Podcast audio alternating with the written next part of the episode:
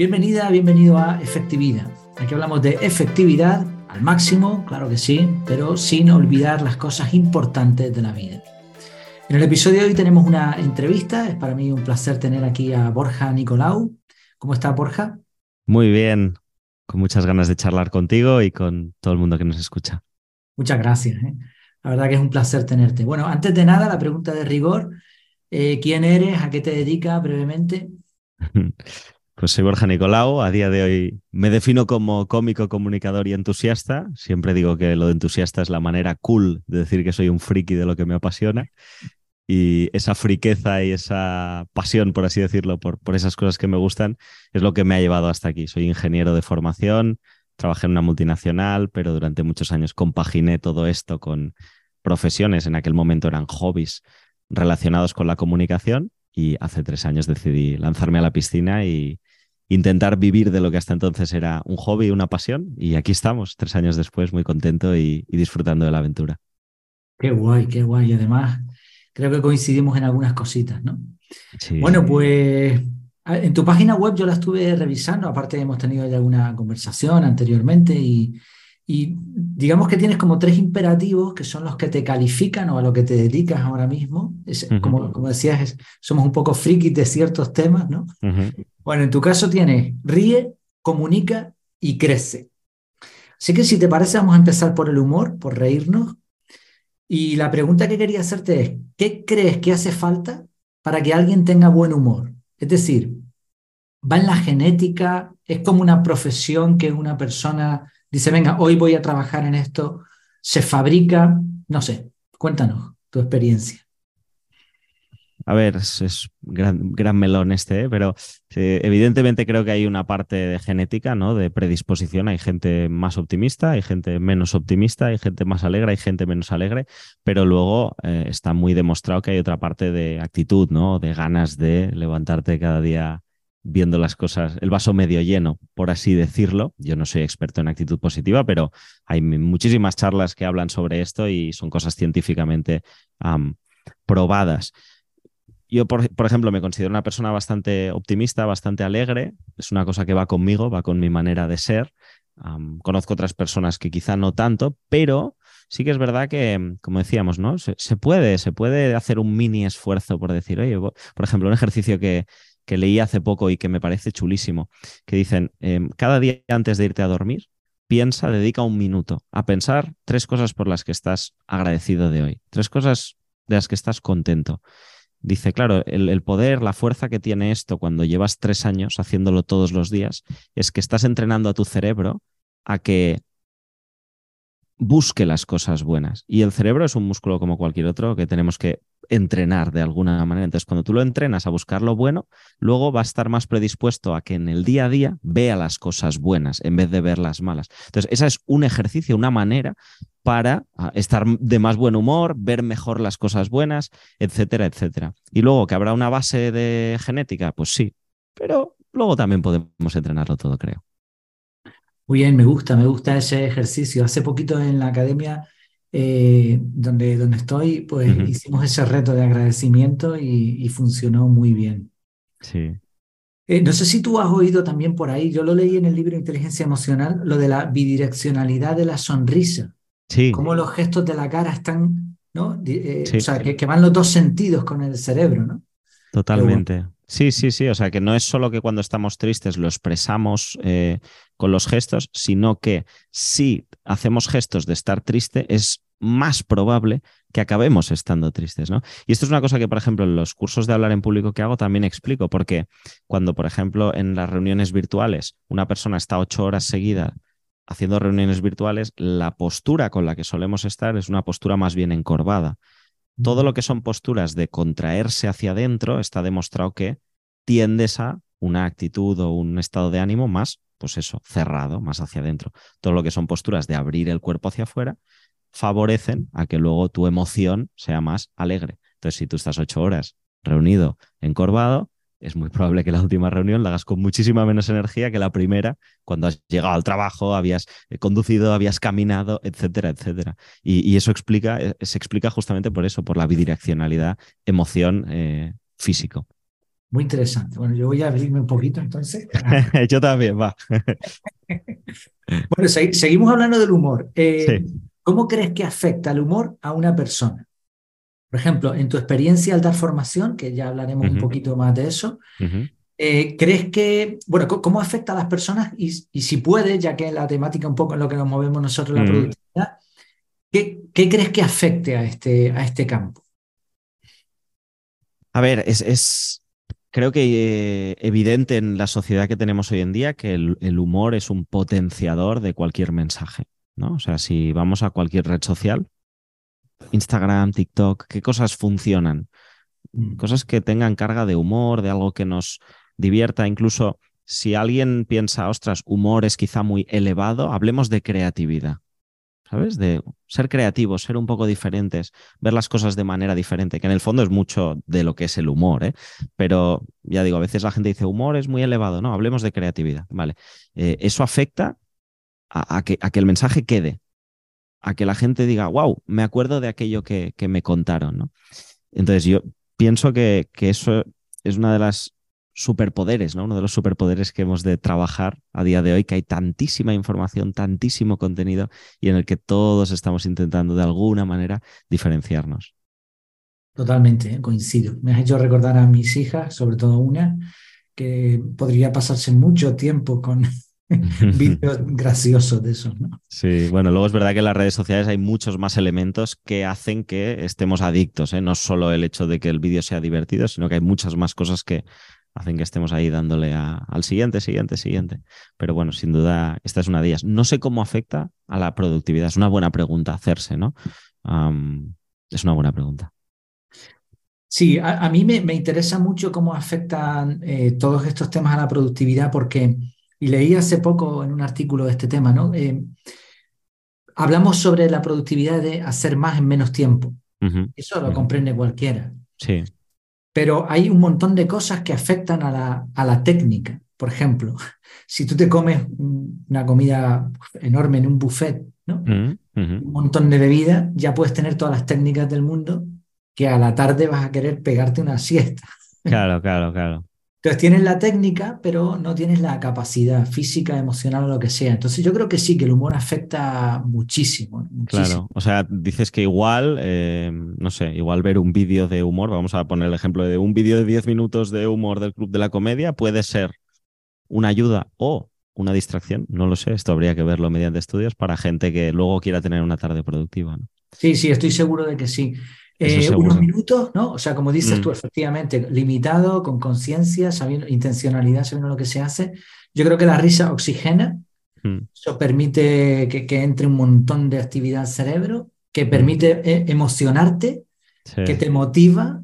Yo creo que sí, que, que hay un montón de cosas. ¿no? Seguro que estaba pensando en, por ejemplo, algo muy básico de productividad, ¿no? Una to-do list. O sea, cuando tú te pones las cosas que tengo que hacer o un calendario, seguro que hay maneras de hacerlo con un golpe de humor o de una manera más divertida. Ya, por eso digo que a mí me, gusta muchísimo el humor y vivo del humor, pero hay gente que cuando hablas de humor parece como que es solo para los profesionales del humor.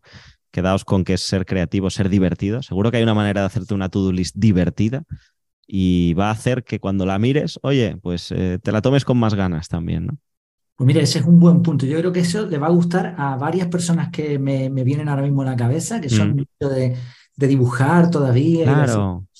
muy bien, muy bien. Es que igual en vez de ponerte break con letras o pausa con letras de los 20 minutos que harás, te pones ahí un dibujito divertido ah, y, oye, y luego cuando lo ves te alegras, ¿no? Claro, claro que sí. Vale, pues ya tenemos un poco así por, encima, ¿no? Evidentemente, la parte del humor, eh, ya nos reímos. Ahora la segunda parte sería comunicar. ¿Hasta qué punto crees que es importante eh, a fecha de hoy, tal y como está el mundo, eh, la competitividad laboral y todo esto, ¿hasta qué punto crees que es importante mejorar nuestra comunicación? Te hago antes un, salto previo que mm, te lo quería comentar antes, pero se me ha pasado. Pero lo, que decías de los tres imperativos del RIE, comunica, crece, es un enfoque que hice cuando lancé eh, mi negocio, ¿no? De una de las cosas que me marcó mucho cuando salí de la empresa, ¿no? Leí un libro que se llama Why Do We Work?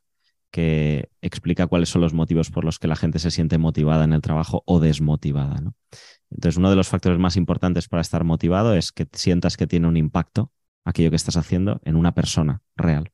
Es alguien que está en una oficina y está ocho horas y no siente que tiene un impacto, es mucho más probable que no esté motivada que una persona que quizá está en la calle y ve el resultado de aquello que está vendiendo.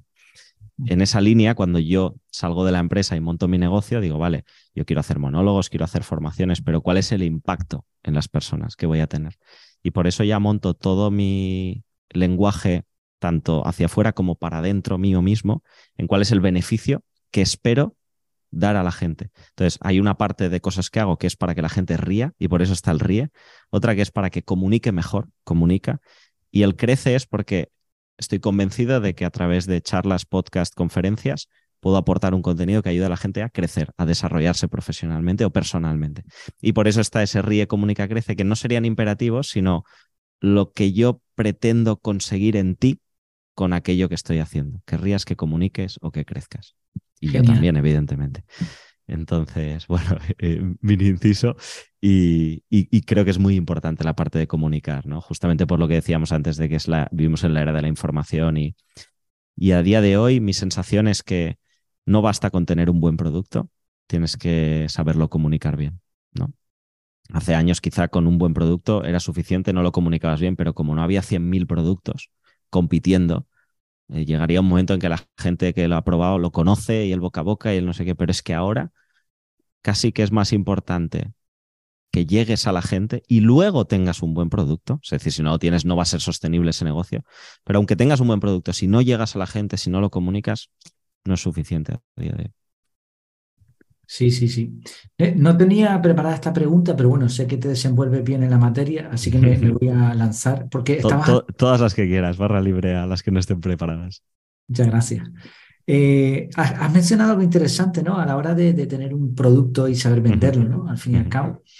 Eh, ¿Qué opinión tienes de los llamados, entre comillas, vende humo? Claro, Primero que ellos no se consideran humo, seguramente, ¿no? Con lo cual es una etiqueta que, que, bueno, uno pone a otra persona y luego habría que ver si, si es verdad o no, pero que seguro que hay mucha gente. No lo sé, es, es, es verdad que en la venta hay una línea muy fina, ¿no? Entre lo que es saberse vender y lo que es engañar. Entonces, esa es mi única opinión. Mi única opinión es no pases la línea de engañar. Entonces, yo estoy convencido de que si te apuntas a mi curso, saldrás comunicando mejor, pero nunca, y además es lo primero que les digo en el curso, son cinco sesiones, no vais a salir siendo los mejores comunicadores del mundo. Ya os lo digo, son cinco sesiones, no puedo en diez horas prometerte que vas a ser el mejor comunicador. Ahora, te voy a dar herramientas para que, y además ejercicios prácticos, para que cuando salgas sepas con qué recursos jugar y ya los hayas puesto en práctica. Y a partir de aquí, tú tienes que seguir tu camino, ¿no? Entonces, creo que al final la, es, es, no engañar. Y, si engañas o no, solo lo sabes tú. ¿Sabes? Entonces, cuando veo anuncios de he facturado un millón de euros en los. Claro, yo tiendo a desconfiar, pero igual ese chaval lo ha hecho y te está enseñando la manera en que lo ha hecho. Bueno, pues ahí ya eh, a posteriori cada uno sabrá evaluar si le han engañado o no. Muy bien, me parece una respuesta magnífica. Vale, mencionabas un poco del tema de la, de la formación en cuanto a comunicar. ¿Cuáles dirías que son las claves para comunicar bien? Evidentemente, esto eh, no, hace falta un curso, hace falta un montón de formación para, hacerlo bien, pero resumiendo, ¿qué claves dirías tú que son las más importantes? Pues mira, yo les hago una broma a mis alumnos el primer día y digo, solo hay dos claves a la hora de comunicar. Y proyecto en la pantalla dos letras, que es PP, y además las proyecto en azul. Y como yo me llamo Borja y voy con camisa, digo, y ahora os estaréis pensando que esto es un meeting político, ¿no? Del PP. Eh, pero para mí las dos claves de la comunicación es preparación y práctica. ¿Vale? Y claro, suena muy sencillo y a la vez es muy complejo, pero es lo que decía antes, es preparación en el sentido de saber una serie de estrategias que te pueden ayudar, es decir, ¿cómo estructuro un mensaje? Hay gente que dice, ¿cómo lo puedo estructurar? Pues oye, hay maneras, es decir, y, varias, ¿no? Tú puedes estructurar eh, de una manera de que hay una, una charla que tenga tres bloques, porque está estudiado que eso a la gente le ayuda a recordarlo. Lo puedes estructurar de una manera que haya un storytelling, con lo cual vamos a construir una historia y ver dónde se mete el mensaje dentro. Lo puedes estructurar con la metodología STAR, que es Situation, Task, Action, Results. Solo el hecho de conocer estas tres maneras ya te está ayudando a ser mejor comunicador, porque la próxima presentación dirás, tengo un marco de referencia con el cual ponerme a construir, ¿no? Entonces hay muchas técnicas para prepararte. Y luego la parte de práctica, ponlo en práctica, ponlo en práctica. Y sobre todo en hablar en público. O sea, no puedes aprender a hablar en público leyendo un libro. Tienes que subirte al escenario, tienes que hacer reuniones, tienes que hablar. Sí, sí, sí, sí, muy bien. No, entiendo que no hay una más importante que la otra, ¿no? Sino más bien sería como un equilibrio entre las dos, ¿no? Sí, quizá, quizá incluso le daría más importancia a la práctica, porque creo que la parte teórica y, de saber recursos es una parte que de alguna manera llega un momento que te la consumes o que gran parte lo has consumido, pero la práctica es inacabable. Yo llevo 15 años, eh, o bien hablando a través de micrófonos de radio, o presentando eventos, o subiéndome a un escenario de, como monologuista, y sigo mejorando todos los días porque siempre puedes mejorar. Muy bien, muy bien, muy interesante. Fantástico, vale, ya nos reímos, ya comunicamos. Nos queda lo de crecer, que quizás es la parte un poco más profunda, ¿no? Sí. Eh, sé que durante un tiempo tuviste un podcast sobre emprendimiento, El Salto, ¿verdad? Sí, El Salto. Eh, además, de hecho, yo te, te, encontré de esa manera porque un, cliente, un alumno de la academia también, eh, te conocía de ahí, escuchaba tu podcast y me dijo, oye, como tú estás emprendiendo también, ¿por qué no te comunicas? Y, mi sorpresa fue también lo accesible y lo buena gente que, que eres y, y fue muy fácil, la verdad. Y estuve escuchando algún episodio y bueno, lo, primero que te quería preguntar con respecto a la parte de crecer, mm. enfocado al emprendimiento, ¿no? Si, si me permite. Sí. ¿Es necesario emprender para crecer? No. No, no. Para mí es un no rotundo. Es decir, cada persona creo que crece en base a las experiencias que tiene y los aprendizajes que saca de esas experiencias. Pueden ser en un camino o en otro. De hecho, en el podcast tengo una entrevista a una persona que su salto, su cambio de vida es al revés. Es emprendió, se dio cuenta que esto no era lo suyo y decidió volver al mundo corporativo. Y entonces me interesaba entender por qué, ¿no? Cuáles eran las cosas del emprendimiento que a ella no le habían gustado, que no habían encajado con su manera de ser, con la vida que quería tener. Y me parece exactamente igual de válido que las personas que hacen el movimiento hacia el otro lado. O sea que no, no, no, no creo que sea imprescindible emprender. Muy bien. ¿eh? Es importante esta pregunta. Yo creo que sabía más o menos la respuesta, pero eh, a veces se nos vende un poco este tema de, emprender, de la autorrealización, pero... Sí. De, hecho, hay una, una anécdota muy, para mí, muy nutritiva, ¿no? Cuando yo decido dejar el trabajo, que yo decido dejar el trabajo con 28 años, soy bastante jovencito, no tengo una hipoteca, no tengo hijos, eh, de alguna manera en una situación propicia para, para hacerlo, ¿no? Tenía unos ahorros además. Y todo el mundo me decía, eres muy valiente, Borja, que yo iba a dejar un trabajo estable en una multinacional donde además tenía una proyección buena para ser cómico, comunicador, etcétera. Y todo el mundo, eres muy valiente, Borja. Y te prometo que mi sensación, lo que yo pensaba era como, ¿por qué valiente? Si es lo que me apetece hacer, ¿no? O sea, tampoco pues no sé, no, no, si sale mal, volveré atrás, ¿por qué valiente? Y recuerdo seis meses después, siete meses después, decirle a mi novia, ahora entiendo por qué la gente decía que valiente, ¿no? Y es porque emprender es muy difícil, en el fondo. Tú estás solo ante el mundo cuando empiezas y lo pasas a hacértelo todo. Y todo es todo, es decir, el día uno tu agenda es, está en blanco, te tienes que buscar los clientes, tienes que pensar qué le dices a los clientes, ya no solo qué le dices, sino qué material les enseñas para que tengan confianza en que aquello que les estás ofreciendo vale. Al principio, además, no tienes ah, experiencias previas que puedan justificar, ¿no? O sea, ¿para quién has hecho esto? Pues nadie. El primer cliente, me acuerdo en la primera reunión de formación a empresa, eh, Borja, ¿y para qué otras empresas has hecho esto? Para ninguna. Tienes que confiar en mí. Claro, es que, es que hay un punto en el que es así, ¿no? Y te das cuenta que, que todo es muy difícil. Entonces, te tiene que gustar mucho mm. y tienen que darse unas condiciones que te permitan hacerlo con calma y, con tranquilidad. En mi caso, soy un absoluto apasionado de lo que hago, tenía las condiciones propicias y luego las cosas han ido saliendo. Entonces tengo mucha suerte, considero que tengo mucha suerte, pero no siempre es así también. Muy bien, muchas gracias eh, por las respuestas tan honestas también, me está encantando. Además me llega muy adentro porque estoy en una situación pues que como tú sabes, estamos mm. ahí, ¿no? Emprendiendo y, coincido con esas sensaciones totalmente.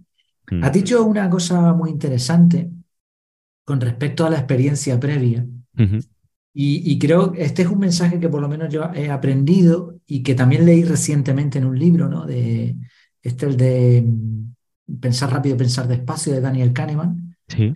Pasada del libro también. Y decía que, que la gente muchas veces toma decisiones sin experiencias previas. Y el emprendimiento es una de ellas, porque tú no, no puedes saber si te va a ir bien o no. Totalmente. Entonces, te fías de lo que te digan, ¿no? Y es importante, muy importante que la gente sepa que no es fácil, ¿no? Que te tiene que gustar, que tienes que prepararte, que tienes que tener un colchón, etc. Muy bien. Y creo que es muy importante también en base a las entrevistas que hice en el Salto Podcast, este podcast de... Al final entrevistas a gente que ha hecho un cambio de vida para emprender, ¿no? Y ahora está parado provisionalmente, espero que durante el 2023 vuelva. pero una de las cosas que más coincide todo el mundo es que el salto lo da cuando ya ha comprobado que hay un poco de agua en la piscina. No digo que la piscina esté llena, porque es muy difícil saltar sabiendo que tu negocio ya es rentable. Eso es muy difícil. Normalmente no, disponemos de tantas horas en el día para tener el trabajo previo y uno nuevo que además ya es rentable. Pero sí que has validado, uno, que puede haber un interés por parte de la gente, que hay gente dispuesta a pagar, que valora tu talento, etcétera, y dos, que a ti te guste lo suficiente como para dedicarle todo el tiempo, ¿no? Porque no es lo mismo tampoco dedicarle algo dos horas al día que ocho horas al día. Y no es lo mismo dedicárselo sin presión, es decir, yo ya tengo mi nómina y esto es un extra, que con la presión de ahora me juego todo aquí. Entonces, es importante esa parte de experimentar con el emprendimiento que quieres lanzar antes de lanzarte a la piscina. Claro. Eh, de hecho, las estadísticas, leí hace poco una que decía, no sé si era el 90% de los, de los eh, emprendimientos fracasan los tres primeros años o algo así. Pero todo el que emprende cree que es del 10%. Total. tenemos estos seis. Sí, sí, Hay un libro muy chulo que se llama eh, Las, las 10 claves negras del emprendedor, si no me equivoco. Seguro que es Claves negras del emprendedor de Fernando Trias de Bes. ¿El eh, libro negro del emprendedor? Correcto, el libro negro del emprendedor. Y, parte de esa premisa, ¿no? El 99% de los emprendedores fracasan y los libros hablan de que han hecho bien el 1% que, que tienen éxito. Entonces, dicen, ¿no estaría bien un libro en el que se hable de por qué fracasan el 99% y que lo sepamos antes de emprender? Entonces, está muy bien, son como los 10 motivos por los que más fracasan los emprendedores. Es un libro que recomiendo leer. Yo lo leí muy al principio de emprender y me gustó. Sí, yo lo he leído también y muy recomendable. Sí. Vale, ahora me gustaría transformar la pregunta que te hice antes, después de lo que has comentado. Yo te pregunté, ¿es necesario emprender para crecer? Pero se me está ocurriendo formular la pregunta al revés, más o menos al revés. ¿Crees que cuando uno emprende es posible no crecer? La respuesta intuitiva es no, es decir, vas a crecer. Esa es la intuitiva. Ahora estaba tomándome unos segundos para intentar pensar en si hay algún caso en el que no crezcas, ¿no? Pero creo que, mm, o sea, otra de las cosas también muy repetidas en estas entrevistas es que la gente llega a un momento en que se pregunta, ¿qué es lo peor que puede pasar? ¿Qué, es lo peor que puede pasar? Que no me vaya bien. Y cuando no te va bien, también hay un aprendizaje, ¿no? De, pues no era por allí. Exacto. Por lo que sea, porque no va conmigo, porque no había mercado, porque necesitaba más financiación de la que yo tenía, porque necesitaba más tiempo, por lo que sea. Pero ahí hay un aprendizaje y entonces, si decíamos antes que crecer está muy relacionado con vivir una experiencia y sacar un aprendizaje, para mí, eh, emprender va a ser un crecimiento de una manera o de otra. Sí, sí, sí. Yo creo que sí.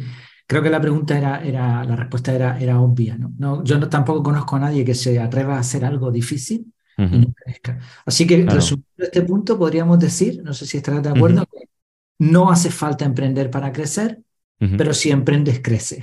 ¿No? Sí, sí, sí, sí, sí, me gusta. Interesante, vale, muy bien. Eh, de, las conversaciones que has tenido con emprendedores, eh, cuéntanos, ¿qué, ¿con qué te quedas? ¿Qué sensaciones tienes? ¿Podría darnos las claves o, o, lo que tú crees que es más importante para que te vaya bien? Sí, eh, sí, porque de hecho era un poco el objetivo del podcast, ¿no? Hablar con gente que había hecho movimientos similares al, mío, aunque fuera desde mundos muy diferentes, y, intentar ver si había patrones en común.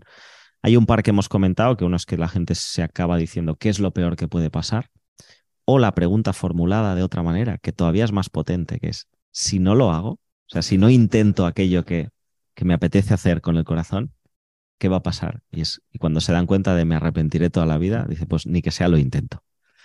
Son las dos preguntas que normalmente desencallan eh, el, salto y hacen que acabes haciéndolo. El qué es lo peor que puede pasar o y si no lo hago, ¿qué? Luego hay otra que es lo de la experiencia previa que te decía. Y, luego te diría que también todo el mundo coincide en que la gestión emocional es eh, clave, clave en todo lo que vendrá. Porque como seguramente en el 99% de los casos esto es un poco una montaña rusa, ¿no? De emociones. Hay un mes que te va muy bien, hay otro mes que no tanto, sobre todo cuando estás lanzando. Aunque te vaya muy bien emocionalmente, es intenso. Entonces, gestión emocional es una de las cosas que todo el mundo coincide en que es importante y cada uno va buscando también sus caminos, ¿no? Hay gente que medita, hay gente que hace yoga, pero fíjate, bueno, no sé si tú también lo ves, pero en el entorno de gente emprendedora, meditación, yoga son palabras que están casi siempre ¿no? presentes. Y es, necesitamos encontrar maneras de canalizar toda esta energía y estas emociones que vivimos día a día y que en un ambiente de empresa y corporativo también hay, pero seguramente no tantas, ¿no? Eh, porque están más marcadas desde, desde arriba, quizá luego el fin de desconectas un poco más. No sé, hay otro tipo de carga, pero ese altibajo emocional no está tan presente en el corporativo. Sí, sí, sí, no, coincido totalmente. Decía si un mes te va bien o mal, día a día. ¿no? Lo decías ahora por último, día a día. Hay días que te entran clientes y dices, wow, me voy a forrar. Al día siguiente te sale algo mal y dices, no sirvo para nada. Totalmente. una montaña rusa. que aprender a relativizarlo. Yo creo, en mi caso, por ejemplo, lo tengo todavía más exagerado porque la naturaleza del trabajo que hago, que es uno de ellos es ser cómico, Em, tiene eso, ¿no? Un, monólogo de comedia, digamos que el mismo texto te puede funcionar de 9 sobre 10 un sábado y de 6 sobre 10 un domingo. El mismo texto, las mismas palabras, o incluso te voy a decir más, el sábado pasado hice doble función en el teatro, una a las 9 y al acabar otra a las 10.45. De las 9 salí muy contento y de las 10.45 yo salí un poco rayado de decir, ostras, no he estado contento con cómo ha ido esta segunda función. Es el mismo texto, pero... ¿no? Y, yo podría salir de la primera pensando, soy el mejor cómico de España, exagerando, y de la segunda diciendo, no valgo para esto. ¿no?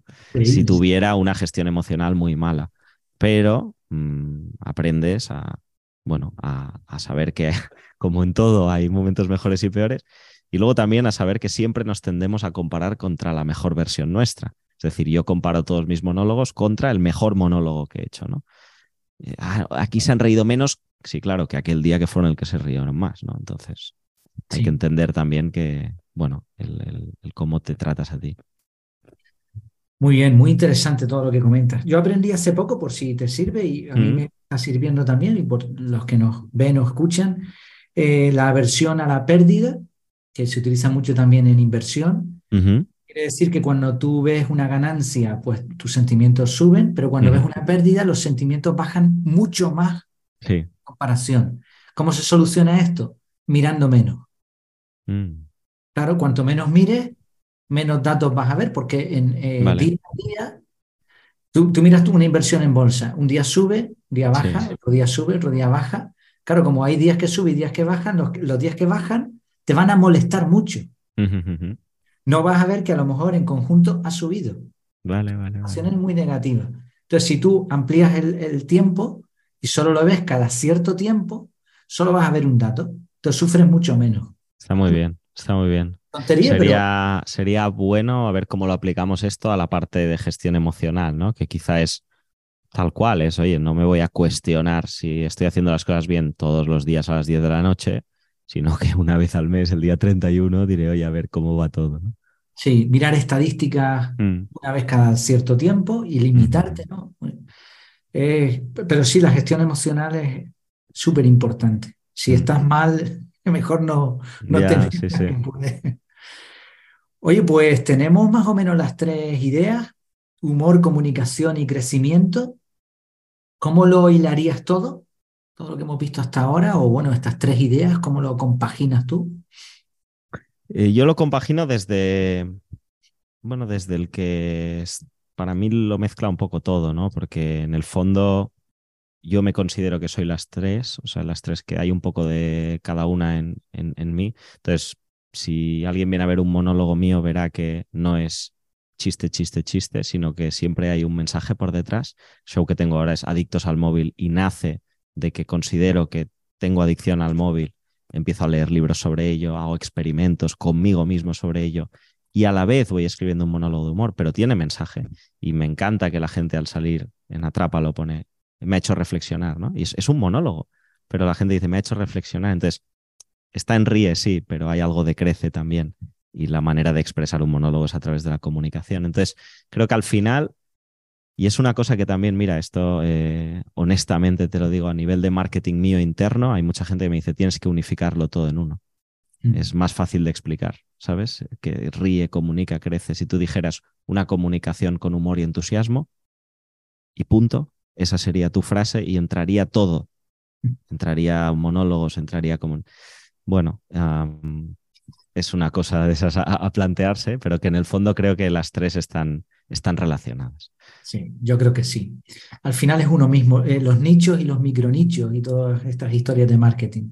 Hmm. Pero si te va bien y eres feliz así, oye. Exacto. Sí, sí, sí, sí, sí. Te quería preguntar por ese monólogo, porque estuve echándole un vistazo a, los vídeos que tienes colgados, ¿no? Eh, a, un pequeño corto, y me llamó mucho la atención este por la temática de, del podcast en el que estás ahora mismo, ¿no? Que hablamos mucho de, de, efectividad, de productividad. Te puedo decir que no me extrañaría que si a algunos de los que escuchen este podcast les preguntas, ¿con qué te irías a una isla desierta?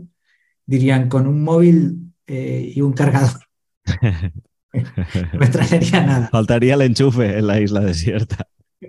Sí, o uno solar, aunque sea, ¿sabes? Pero vamos, que para nosotros es, las herramientas de productividad son súper importantes. Pero al mismo tiempo, las notificaciones y todo eso, tenemos nuestros sistemas para mantenerlas, ¿no? Entonces, en este show que tú estás haciendo, ¿qué parte, ya has comentado un poco, pero si nos puedes explicar un poquito más, ¿qué parte hay de serio? ¿Qué parte hay de humor? ¿Qué aprendizajes crees tú que se debería llevar una persona que va a una, a una función tuya en el teatro? A ver, es un monólogo de humor, con lo cual tiene una carga de humor alta, ¿no? y eso, al final la gente me va a medir por si se ha reído, ¿no? Esto, esto es así, el que se lleve en un aprendizaje es, un extra y, como te decía, me hace muy feliz que sea así. A nivel de qué mensajes hay o qué aprendizaje, creo que una de las cosas importantes que saqué de, pues, del tiempo que estuve leyendo y experimentando conmigo mismo es que el móvil es una herramienta que nos puede dar muchísimas cosas buenas, muchísimas. La clave, la clave de verdad está en cuando tú decides si él te controla a ti o tú lo controlas a él. Y al final es una maquinita hecha, o sea, todo lo que hay dentro del móvil, las aplicaciones, las redes sociales están hechas para controlarte ellas a ti. Entonces es difícil eh, trazar esa línea, decir, no, no, te controlo yo a ti. Y al final todo lo que estuve leyendo y experimentando va en esa línea. Un ejemplo es que te dicen, y yo lo estuve probando un mes y medio, pon un límite de veces que puedes entrar a las aplicaciones que más uses. Entonces yo, por ejemplo, Instagram o WhatsApp durante un mes y medio solo entraba tres veces al día. Es algo heavy porque dices, no, pero por trabajo, por no sé qué. No, no, pues a las 11 de la mañana, más o menos, ¿eh? cada día era diferente, a las 3 y a las 9. Te das cuenta que en verdad no hay nada tan urgente y si hay algo urgente te llaman, ¿no? Entonces es como decidir cuándo voy a usarlo y para qué voy a usarlo y cumplir con ello. Que no digas, venga, voy a entrar a, a registrar en mi aplicación de productividad lo que he hecho y sin darte cuenta, al salir de la aplicación de productividad te pases por Instagram te estés 15 minutos y sin darte cuenta te vayas al Outlook, te estés 15 minutos y sin darte cuenta te vayas a Twitter y dices, jolín, he entrado a poner que había trabajado 15 minutos y me he quedado 45 en las redes. Eh, ahí es donde has perdido el control, ¿no? Y es muy difícil, ojo, yo ahora mismo eh, vuelvo a estar en una fase más de, diría, me está costando controlar que, que tengo control. Y lo tuve el control hace un año. Entonces, bueno, es trabajarlo, como todo. Sí, así que de perdido, pues total nos reímos un rato, ¿verdad? Exacto, sí. Sí, sí que quería sacar esa parte de, humor, ¿no? De decir, bueno, riámonos, pero a la vez es guay porque como la gente se ve tan identificado en esas contradicciones internas, ¿no? yo, yo tengo una broma que digo, fijaos que ya nadie llama porque tú piensas, ¿para qué voy a llamar y gastar cinco minutos de mi vida si puedo mandarle un audio de siete? Un podcast, ¿no? Claro, y es que estamos en eso ahora, ¿sabes? De que no llamamos porque sentimos que perdemos el tiempo, pero nos estamos mandando audios de siete minutos arriba y abajo que al final es menos productivo, ¿no? Entonces, eh, bueno, son esas contradicciones que tenemos los, los, seres humanos y que muchas veces el humor nace de ahí, pero también te hace ver cosas. A mí me hace muchísima gracia, lo respeto, ¿eh? pero me hace mucha gracia la gente que te manda un WhatsApp y te dice, oye, ¿te puedo llamar? Sí. Sí, sí, sí. Bueno, es guay porque, porque entienden que no quieren interrumpirte, ¿no? Y que con lo cual, si lo, si lo ves, les vas a decir si sí o si no. Bueno, también puedes probar de llamar y ya está, ¿no? Y si no, no te cogeré. Pero, pero sí, sí. Bueno, pero, pero es eso, ¿no? Respeto porque yo tengo mi forma de hacerlo, ¿no? Y claro, es, un mundo en el que eh, no se nos ha educado. O sea, te han dado un móvil y te han dicho, mira esto que, que, lo que todo lo que tiene dentro y ahora cada uno ha hecho lo que ha podido ahí, ¿no? Y las redes sociales, pero los que están detrás saben muy bien lo que están haciendo. Sí, sí, sí. Está el documental de, el de Social Dilemma, este me pareció una pasada, que entrevistan a gente que trabajaba en Google, en Facebook, en Instagram y te explican, claro, que ellos trabajan y su incentivo de alguna manera es mantenerte más tiempo ahí. Entonces, ya está, es que ese es, ese es su objetivo. Oye, pues me parece genial ¿eh? todo lo que, lo que has ido comentando, he disfrutado bastante. Yo también. Tengo por aquí un poco así lo que es el, guion mío, ¿no? Hemos visto los, los, tres imperativos que al final no eran imperativos para la gente, sino una forma de, de, saber tú lo que estabas haciendo, ¿no? Y de transmitirlo. El ríe, comunica y crece. Hemos visto lo importante del humor, ¿no? Esa bidireccionalidad y que, y que es necesario, ¿no? Para disfrutar un poco de la vida que es algo, dices, ¿no? Parte genético, pero que también se puede, se puede trabajar, ¿no? Eh, también hemos visto un poco cómo afecta la productividad, un poquito por encima. Después la parte de comunicación, muy interesante, lo del emprendimiento, ¿no? Desde luego, yo, creo que te ha hecho también el, tener esas conversaciones con otros emprendedores, te ha hecho ver una, un espectro amplio, ¿no? De lo que funciona, lo que no, y que tampoco es imprescindible para crecer, importante. Y que cada uno tiene su historia. ¿eh? Y, no sé si me atrevería a hacer una charla que dijera los 10 pasos para emprender con éxito, porque creo que va a depender de en qué emprendas, en qué situación estés. Sí, además solemos contar, creo que lo mencionaste, ¿no? Más o menos así, solemos contar la, eh, la experiencia del ganador, ¿no? Sí. No de los perdedores. También hablaste de comunicación, ¿no? de lo importante que es la comunicación, diferenciador ahora mismo, que antes no era tan necesario, pero ahora es vital, ¿no? Y las claves también que mencionaste para comunicar. Yo creo que nos quedamos con un montón de cosas importantes, claves de, diferentes temáticas, pero todo centrado un poco en, en, la persona, ¿no? En lo que somos y, y en poder transmitirlo y seguir creciendo. Me, me, encanta. Borja, no sé si quieres añadir algo más, alguna idea que se te ocurra, algo que creas, oye, sí, esto es importante.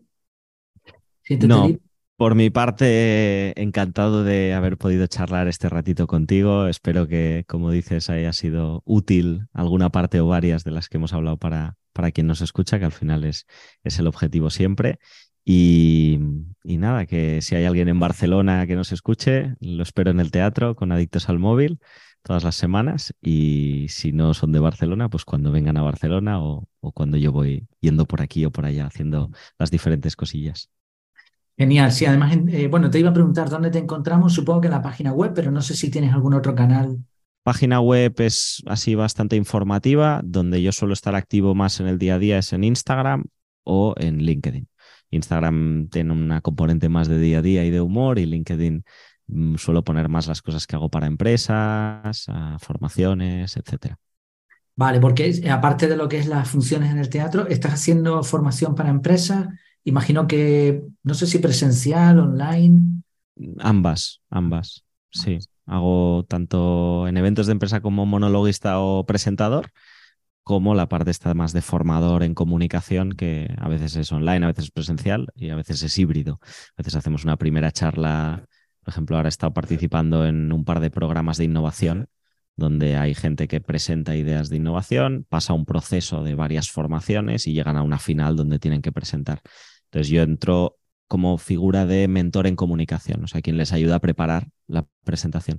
Solemos hacer una primera sesión online donde les comparto algunas estrategias para preparar una buena presentación y luego algunas sesiones presenciales de seguimiento para trabajar en ese pitch, esa presentación que tienen que hacer. Me gusta el formato híbrido. La verdad es que es una maravilla. Mira, que ahora podamos hacer esta entrevista así, ¿no? Tú, mm. ¿dónde estás? Yo aquí en Canarias y, en tiempo real. Es... Sí. A ver, así en confianza te digo que preferiría ir a Canarias y pasar la tarde ahí contigo y hacer la entrevista. ¿eh? y más hoy que está lloviendo aquí en Barcelona. Oye, Borja, pues muchísimas gracias ¿eh? por tu tiempo, por esta, esta entrevista, por todos los detallitos que has ido comentando. Y, nada, y bueno, a los oyentes o a los que nos estén viendo, pues darle también las gracias por el tiempo, eh, que es muy valioso, por la atención, que es valiosísima, y que esperamos que haya sido muy útil este contenido. Hasta luego. Muchas gracias, Jair. Un abrazo.